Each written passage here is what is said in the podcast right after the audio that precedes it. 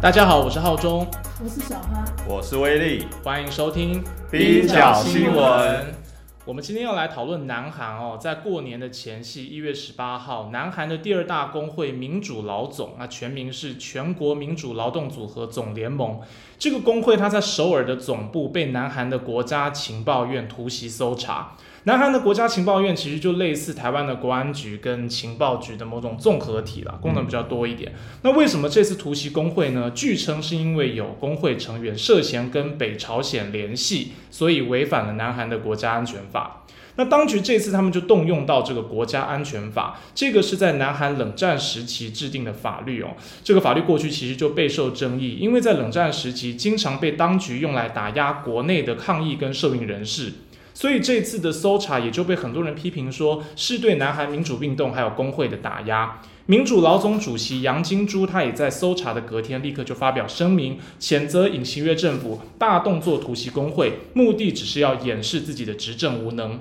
那这次南韩政府对于民主老总的整个搜查过程可以说是非常的高调。他在十八号正式突袭的前一天，就先派了几十个人吧，然后到工会总部搜查了一整天，嗯，十几个小时。那在十八号突袭当天，还出动了上千名的警察跟消防员，那还在工会大楼外用扩音器跟路过民众宣告说啊，我们正在搜查这个民主老总办公室，那正在执行扣押，理由是他们违反国家安全法，就生怕大家不知道，非常的大动作。那最后这么高张的一个行动，其实他的搜索令。其实只是针对其中一名工会成员的办公桌而已，嗯，然后就部署了千名的这个防暴警察，而且还召开记者会。从新闻报道上，其实给我们一种好像整个工会都已经违反国安法的感觉。对，就是把整个场面搞得非常的浩大。其实我觉得是表演的性质高于那个实际的一些逮捕的作为啦。对，因为像我看到那个美国有一个公运网站叫做 Labor News，他就有说啊，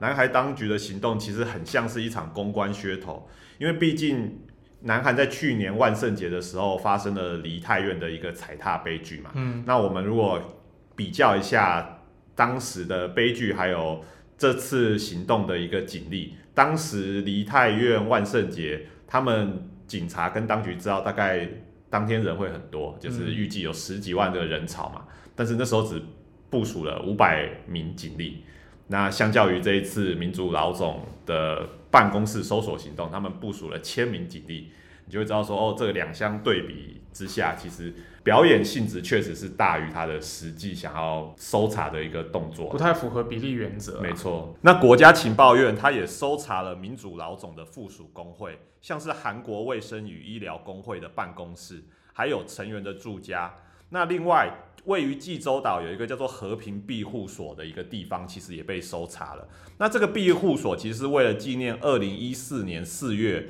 那时候四月号沉没事件中三百零四名罹难者，那除了向罹难者家属提供慰藉之外啊，这个收容所其实也会呃收留被解雇的工人，或者是被国家暴力对待的一个受害者。那国家情报院就指控庇护所里面有一名男子，他违反了国家安全法。那警方更对外透露说，他以前是民族老总金属工会的活跃成员哦，也不知道违反了什么，可能也是跟北朝鲜有联系之类的。对，现在现在其实当局就指控说，呃，民主老总，然后跟这个呃和平庇护所总共有四个人，他们是可能跟北朝鲜的这个间谍圈有关，嗯，所以就是指控他们现在是违反那个国家安全法。那在隔日，也就是一月十九日的时候啊，民主老总与韩国劳动组合总联盟，就是 FKTU，呃，这两个工会是韩国两大全国性的一个工会，这样子。那这个民主老总与 FKTU 旗下的建筑工会也被警察突袭，那警察就指控，呃，这个建筑工会里面有二十个工会成员。他们以罢工为手段，就强迫企业要雇佣工会的成员，所以犯下了胁迫跟恐吓的罪行。所以听起来是跟前一日的案子是不一样的。但是因为那个呃，警方跟那个呃，当局的行动其实时间间隔非常短嘛。嗯，那韩国劳动组合总联盟他就批评当局是意图将工会抹黑为腐败的组织。嗯，那借此就是要将针对政府的批评转向工会。那韩国劳动组合总联盟就有说啊，建筑工人的就业稳定是工会的基本责任。那因此将将此定义为非法行为，就是打压工会的一个形式。其实刚刚威利有提到说，官方当然表示了一个态度，就是说这两场行动，十八号跟十九号的行动是没有关系的，是分开的。可是因为时间点很近，而且打压的对象都是工会，对啊，所以外界当然就会觉得说啊，你这个是一连串一系列对于工会的打击行动。哦，而且他使用的是独裁以及冷战时期制定的这个国家安全法来对付工人，那当然就会引发很大的社会争议。那今天这期节目我们主要就是要讨论这个事件哈。那我们这次也邀请到长期在公益圈工作，然后目前在台北市医师职业工会担任秘书的邱宇红来跟我们一起讨论这则新闻。我们先请宇红跟听众打个招呼。Hello，各位线上的听众，大家好，我是雨虹。而且雨虹很巧，是因为雨虹其实去年底刚刚去参加了民主老总的一个交流的营队嘛。嗯，对，然后好像是台湾只有一个名额，对不对？今年两个，今年两个，所以你是其中一个。对对对。哦，全台只有两个名额，所以是受工会的那个委托。是，它是亚洲公运青年教育营队。所以可以说，其实才刚刚跟民主老总有很近身的这个接触跟观察。嗯，可不可以先跟我们介绍一下，就是你过去跟民主老总的这个交流的经验，你怎么看？就是说，帮帮我们介绍一下民主老总这个大的工会组织。好，就是其实韩国的工会总工会系统跟。跟台湾过的历年来的工会发展其实有点类似，就是说它都有一个比较传统、比较保守的一个总工会。嗯，那这以他们两个就是相较于以前的国民党系统的这个总工会。那另外就是之余的话，就会是一个呃比较新兴，等于说韩国近代的这个民主化运动浪潮之下诞生出来的一个呃全国级的总工会，那就是我们今天在讲的这个民主老总的前身。嗯，对，那其实他们。呃，我觉得基本上总工会做的事情跟一般工会有别，我觉得一定就是说他在政策上，或者说整个产业的调查、分析、架构，然后包含比如说一些国际的串联交流上面，他会去做一些比较呃鲜明的表态，或者是说比较强烈的主张，那去有去让这个保守跟进步的势力有一个显著的差异的出来。我觉得这应该是他们日常在扮演的一个功能啊，就是说除了这些日常的组织啊之外。那主要在这个立场，或者是他要表达他的行动上面，大概是扮演这样的功能。我们一般印象都会觉得韩国的工病整体来说是比台湾要强一些的，所以民民主老总其实是一个真的很大的工会，对不对？对，他的会员人数现在是一百二十万人。哇，那当然，你说以韩国整体人口的组织率也不是特别高，可是我觉得它有一个趋势在于，因为近年来，比如说包括像韩国其实很多的非典劳工，嗯，或者是比如说一些女呃女性二度就业的，或者是这些呃青呃就是青年的劳工，比如说这些外送的这一种非典劳工劳工，他们其实都很积极的去组织这群人，所以其实他们的近年来的会员人数。呃，其实还是在蛮显著的成长当中。我觉得这是一个相比之下，可能现在呃世界上啊一些整个公寓的发展，可能 maybe 已经没有那么像以前那么巅峰。可是我觉得至少以韩国来讲，在他们努力之下，还是在一个蛮呃稳健茁壮的一这样的一个状态。而且。而且就是刚才宇宏其实有提到啊，相较于 FKTU，其实呃民主老总是相对比较有战斗性的一个工会。嗯，那我在看新闻的时候，其实就有查到一个不算有趣的，但是令我印象深刻的记录，就是他们从以前到现在总共有十三位主席。啊，每一位主席都有被就是呃当局逮捕，然后入入狱的记录，都出国深造，都出国深造。对，那像这次的呃，像最呃目前的主席呃音译叫做杨金珠嘛。他也是，他也是在二零一九年九月的时候啊，类似像这次的情况，就是有几百名警察，然后就撬开民主老总的总部大门，然后逮捕了杨金珠，也就是现任的民主老总的主席。那原因就是因为，呃，那时候还在疫情嘛，那民主老总他其实就举办了一个集会，后来有八千多人参与。那警方呃警方就认为说，哎、你这个是违反当时的那个疫情下面的这个社交距离的一个规定。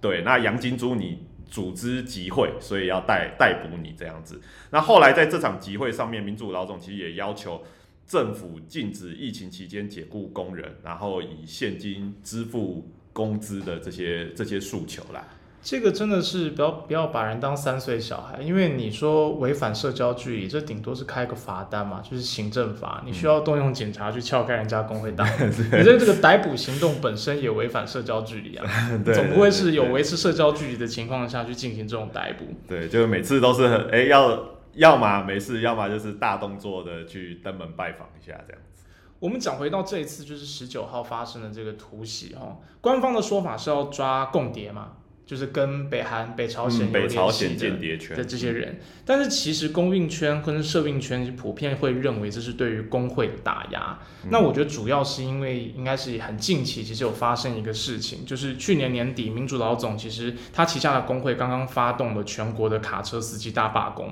嗯，对啊，那嗯。那个时间点，其实雨虹刚好人在韩国，对不对？嗯，可不可以跟我们很非常接近的时间点。对跟我们聊一聊这场司机发动的大罢工，好不好？好，就是因为其实是我觉得算是蛮难的，就是说，呃，这个民族老总旗下他们有一个另外呃旗下的会员工会叫做这个公共交通运输工会啊，就是 KPTU。嗯，那他们的旗下就是今天我们这个主角就是这个 Truck Store，就是这个货运卡车的部门。嗯，那因为他们其实在去年的六月初就已经有一次的罢工，那个时候是尹锡悦刚上任没多久，那个时候。嗯，就是也是针对这个安全运费机制的部分。那然后在这个呃十一月，呃等于说年底的这个时间点的时候，又在有这次的发动。嗯，那讲回到他们的诉求，就是从这个安全运费机制说的话，就是说它有点是像货运界的一个基本工资啊，也就是说大家都知道这个司机为了就是抢单嘛，然后说要赶这个运量，他就会得必须被迫的超速或者是超载。对，并不是他们不在意自己的呃健生命安全，而是因为今天货物主把运费压得很低，所以就会导致这样的情况发生。那其实这个货物卡车的工会，其实就是在这个背景之下去争取这个安全运费机制而发动这个罢工。那那个时候，其实我们有跟他们，呃，就等于说他们那时候在发动第二次的去年度第二次的总罢工之前，其实有当面的，就算非常荣幸有当面这样的机会跟他们做面对面的交流。嗯那我觉得他们有谈到一个几，我觉得两个蛮重要的点啊，就是说可能也蛮值得台湾的呃公益的伙伴或是听众，就是说分享，就是说一个是比如说他们 care 的其实不单纯只是那个钱，因为他在处理的其实是一个我们社会面上面的一个安道路安全的问题，就说今天这个雇主压低，货主压低这个运物成本的这个成本会外扩出来，嗯会影响到道路交通安全，会有车祸，会有超载发生。那这个其实是他们核心在处理的一个问题，就是公说共安全的问题了。对，就是 KPTU 旗下的工会，他们其实都是在处理类似这样子的问题，不论是地铁啊，或者是铁呃，就是呃捷运啊、铁路啊，或者是这样卡车的这样的问题。那我觉得第二个点其实是他们，我觉得有个蛮精准的分析，就是在讲说为什么尹锡悦要那么强硬的去打压这个罢工，就是因为今天这一群市长在韩国各地幅员辽阔、幅员辽阔的这个自营的卡车司机，他们其实就是因为这个 Safe Rates 的这个安全运费机制，他们才会团结有一致的斗争的目标。嗯，如果今天这个机制一毁了，那等于说对他们组织的存续来讲，也非常的困难。对，你就没有一个核心的议题跟基础去拉拢呃这一群呃工人。那所以其实我觉得执行长也是看准这一点，就是说我今天只要把这个制度给处理掉了，那 maybe 我就可以进而去让这个战斗型的组织得到就是有一个呃挫败。嗯所以我们可以看到，在去年的这个罢工，最后的结果，其实以学院政府是非常强硬的嘛。是，对他拒绝这个刚刚讲到定定一个卡车界的最低工资的这个制度，而且他其实，在罢工的过程中，他就根据韩国既有的法令，就是说政府如果在经济危机或紧急情况的时候，可以要求司机返回工作岗位，是，他就根据这个规定，所以在罢工第六天的时候就下达复工令来威胁司机。那其实根据韩国的法律，就是如果呃政府已经下达了复工令，然后你还拒绝复工的话，其实你是会面临刑事起诉的，而且可以被吊销驾照三千万韩元的这个罚款，折合台币大概七十二万了。嗯，那对于这些卡车司机来讲，大车司机一定是一定是一个很重的一个一个一个威胁。嗯，那后来的结果其实是不太好的嘛。罢工在十六天的时候，最后结果其实就不太好，因为在呃第十六天的时候就经过投票，嗯，这些司机就结束了他们的罢工。嗯嗯嗯。其实我觉得有个值得补充，就是说他们是在六月初那时候第一波罢工，那那个时候其实呃尹刚刚上任的尹学政政府其实是有呃基本上是大致承诺说这个安全运费机制会往延长的方向去嗯延续这个政策。嗯那同时呢，会来评估说是不是要扩大适用到更多的职种，然后去处理这个政策。就是说那时候他其实给的是一个善意的回应，是一个这个正面的回应。嗯，所以在这个半年之间，工会也就没有太多行动。但是眼见得到年底，因为这个安全运费机制在年底要准备落日。那结果，这个工会看这个政策根本躺在国会里，根本一动也没动，嗯所以才会不断的去 push 政府说，哎、你当初答应的是不是要来继续来处理啦，要来谈啦？结果就是政府完全站在资方那个立场上面，完全就是不想要处理，就说你们如果敢罢工，那就什么都没有。嗯那我觉得其实也是有点最后走到这个局，也其实是政府自己没有善意的协商导致的一个结果。嗯，对。那在这个过程里面，就是上级工会啊，民主老总有扮演什么样子的角色吗？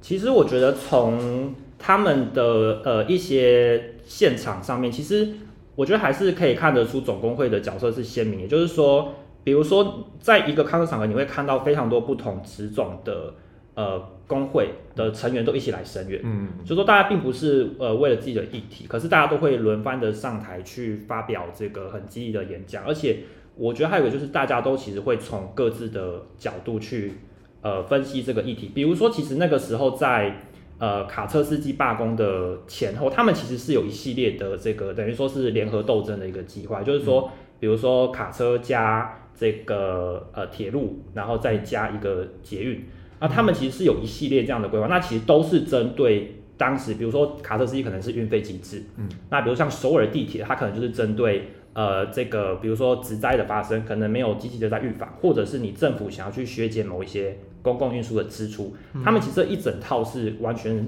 连贯串通在各个不同的职种的不同工会的运作里面。那我觉得这个是他们总工会发挥的一个重要的功能。雨虹这一次去参参访那个南韩的民族老总，然后参加他们的这个营队，呃，其实后来也有分享一些心得嘛。那我其实也有看到说，雨虹其实在现场，在南韩现场，其实也有观察到那个医护人员他们的一个行动的一个现场。那是不是可以请雨虹分享一下，说就是呃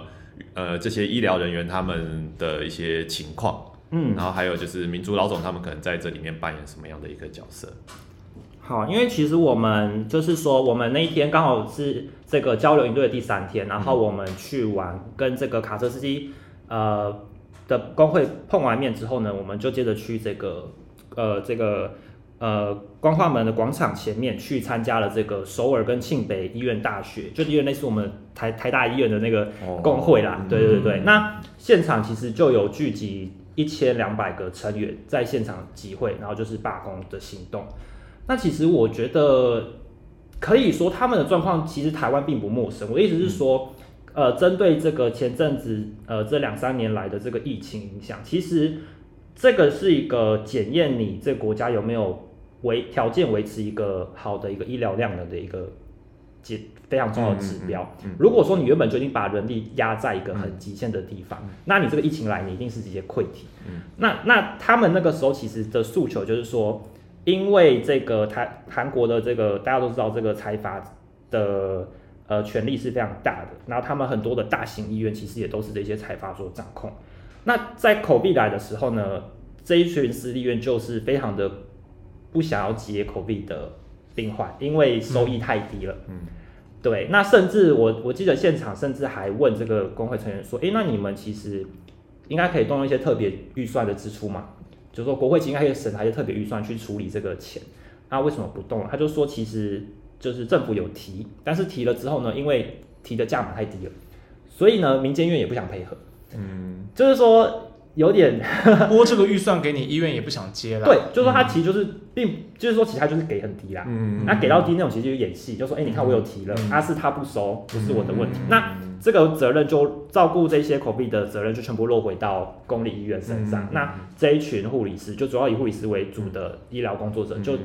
劳动强度就非常非常高，然后离职率很高，流动率很高，然后再加上尹锡悦上台之后还想要来削减这些。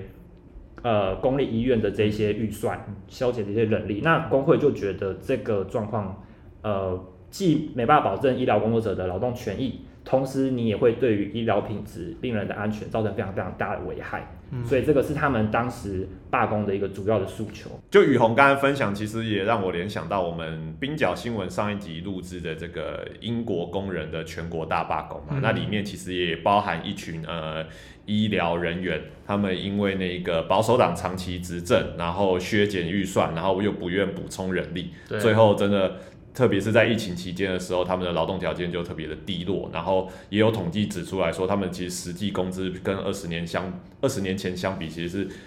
一直在下降的。嗯嗯，对，所以他们也就出来罢工了。真的是要往好的比，不要往坏的比啦。那啊个英国什么一个护士要看六十个，对不对？六十个病人，然后等嗯病床可以等到什么十三个月啊，等超过一年的。韩国应该好像还没那么惨嘛。哦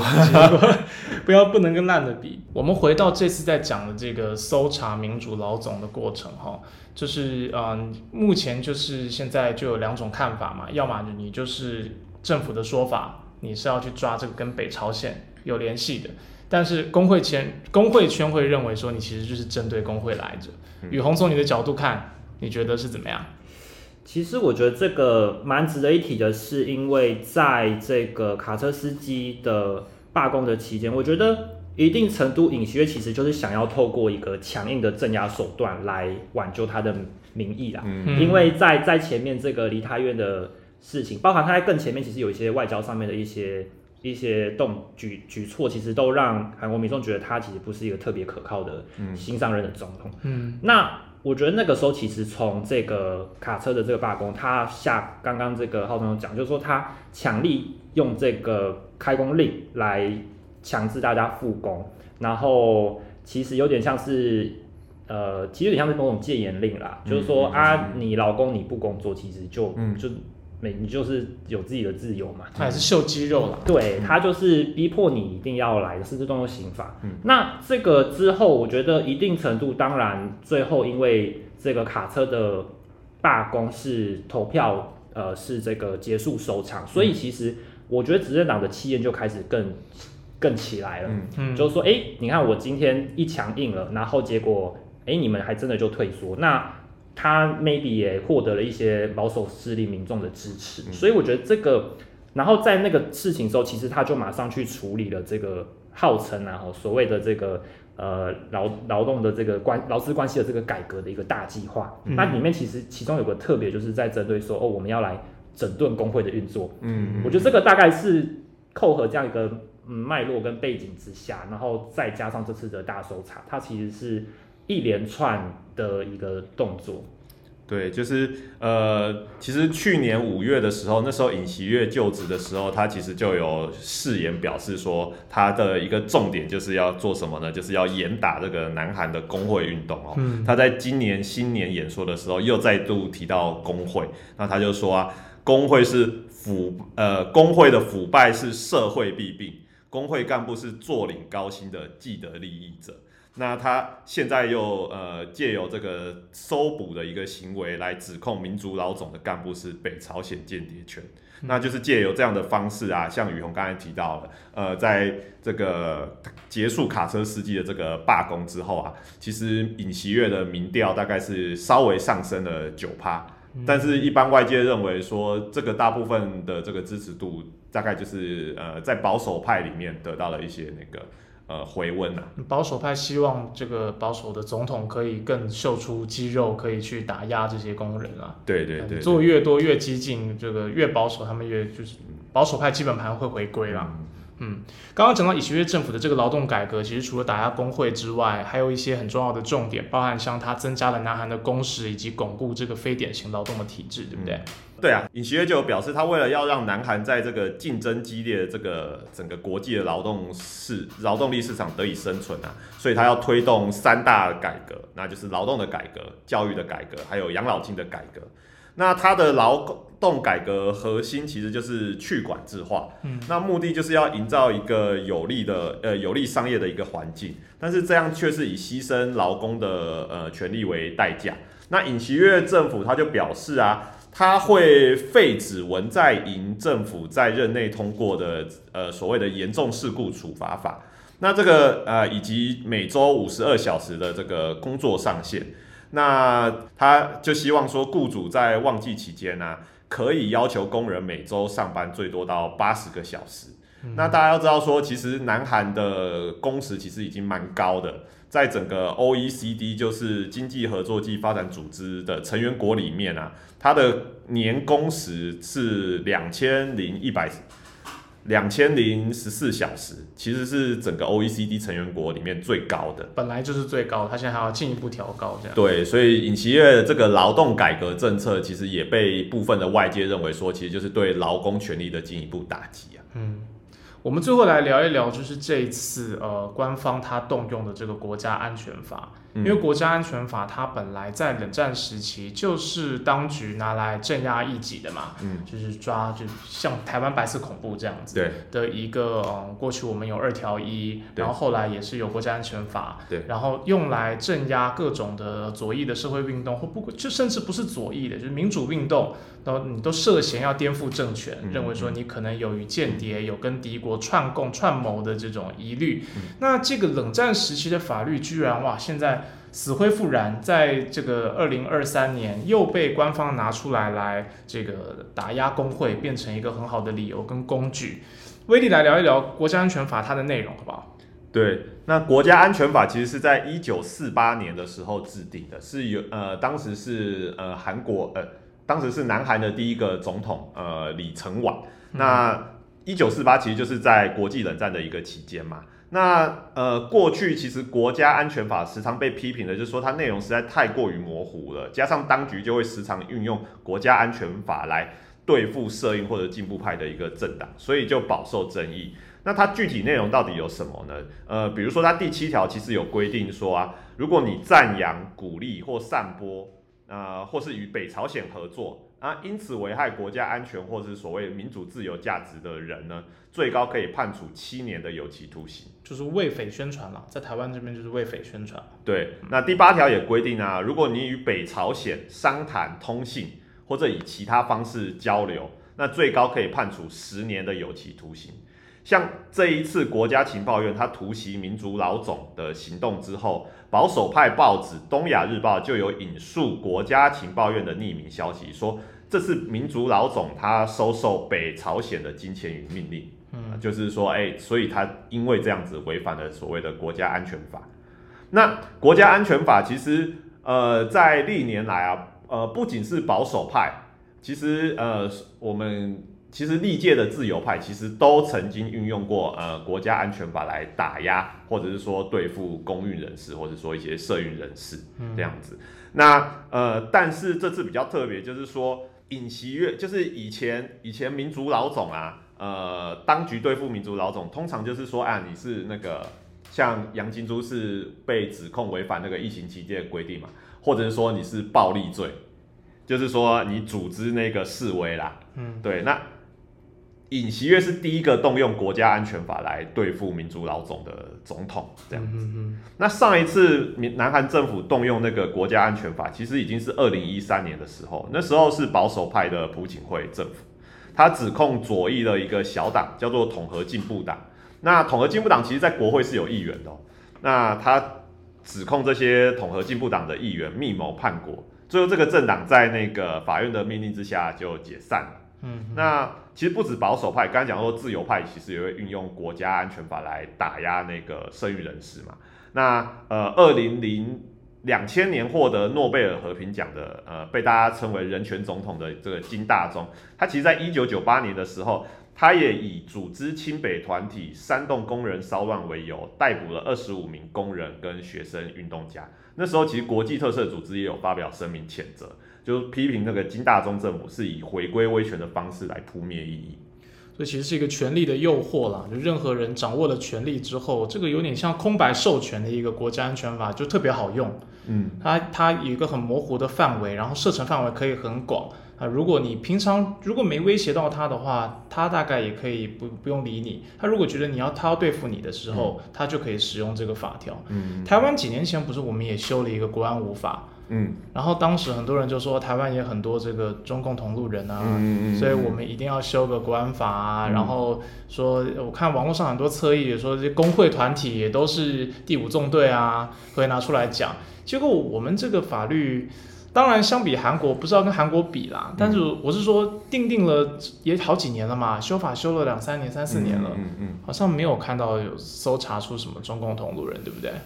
目前为止就好像没有。对，就是南韩的这个情况，其实好像比较难想象，因为就是好像那个国家安全法被动用的次数，如果随便一查，就是就历届政府其实都多多少少有使用过这个国家安全法来打压打压工会。对啊，我们是网络上可能侧翼会这样子骂，但是国家真的要动，现在我我能够想到的可能就王炳忠吧，王炳忠搞了个读书会，好像有被搜查，哎，不要笑他，我也觉得他不该抓，嗯，对不对？这还是国家机器在乱抓，因为其实那没什么，那就是个读书会嘛。对，但是你要说真的，你说蔡英文政府拿国安法，今天如果要去对付好工会啊，比如陶产总好了，嗯。或者任何一个宫斗团体的话，我觉得台湾可能会也是出大事耶，可能会有一些嗯名义上的反扑。目前好像看起来还不太不太敢这样子。嗯，我觉得争议应该会是蛮大的啦。嗯对啊。哎，雨虹去年去南韩交流，你是去了多久啊？去了一个礼拜，一个礼拜。对那，在那之前你有去过吗？但之前没有，但是因为同事有去过，所以大概知道那边的安排。状况。嗯对，那交流一个礼拜，除了跟工会参访以及正式行程之外，有玩到吗？其实没有玩到，没玩到，因为他每天的行程其实行程感觉都蛮超紧凑的吧？真的、哦对，就是真的是从早，然后就是早上可能两堂啊，中间中间吃个，中间会大家出去吃个午餐，然后回来就继续到傍晚晚上。然后晚上通常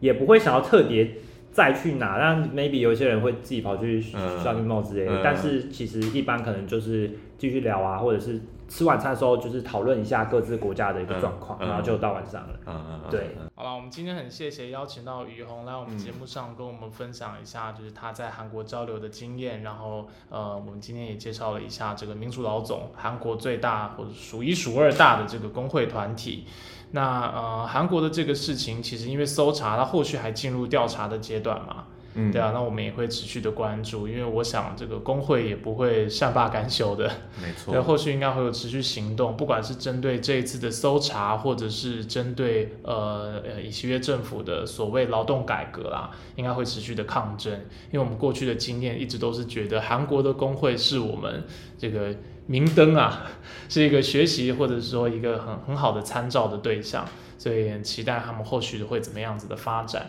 那如果你喜欢我们节目的话，请给我们五星的好评，然后也可以在呃网络上面留言或推荐分享给你关心国际新闻的朋友。